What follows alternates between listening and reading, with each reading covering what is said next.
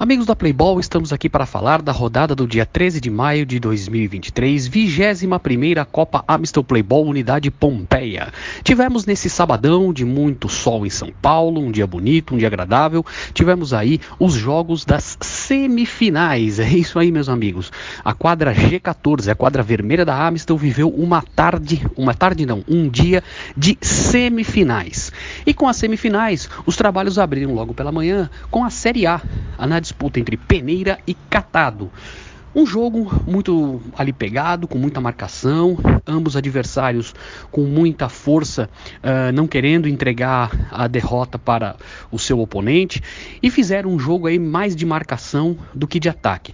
Dessa maneira, os gols foram poucos e os times empataram por 1 a 1. Peneira 1, Catado 1. Vale destacar aqui que o Peneira abriu o placar com o Jonas no primeiro tempo e ficou muito perto de conseguir a vaga para a classificação para a final, pois ele tomou o gol de empate do Rodolfo aos 20, do Rodolfo não, desculpa amigos, do Diego Orsi, aos 26 minutos do segundo tempo. É isso aí, meus amigos. O Diego Orsi empatou o jogo para o Catado no último minuto do segundo tempo. E aí a partida foi para os pênaltis. Nos pênaltis, brilhou a estrela do goleiro, do goleiro Rodolfo do Catado, o melhor em, cada, em quadra, o craque Amistel, e o seu time venceu por 4 a 3. É isso aí, meus amigos. O seu time venceu por 4 a 3 e agora está na decisão do título. É isso aí.